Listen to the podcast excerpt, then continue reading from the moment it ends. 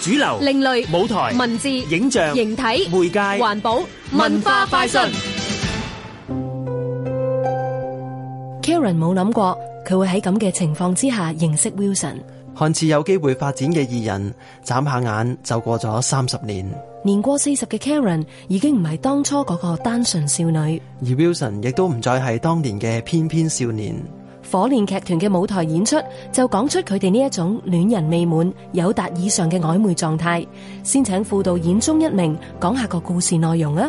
個戲咧就係講一對男女咧，佢哋點樣喺渣年相識嘅愛情嘅波折，有啲離離合合嘅嘢。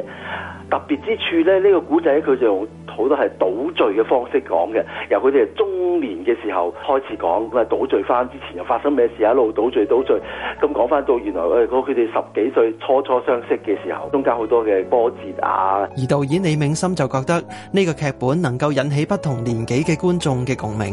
當我睇到啲劇本之後呢，佢有三點，我覺得以前嘅沈明家佢有講過説話，我好中意嘅，就佢曾經有個快樂嘅童年。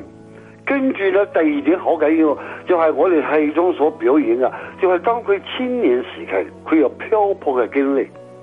當你老咗之後呢，你又值得回憶嘅往事啦。我哋從搞戲劇嘅人嚟講呢，就話當我哋導演有導演嘅解釋，編劇有編劇嘅諗法，最後終歸係觀眾睇戲嘅時候，佢哋接受到嘅信息。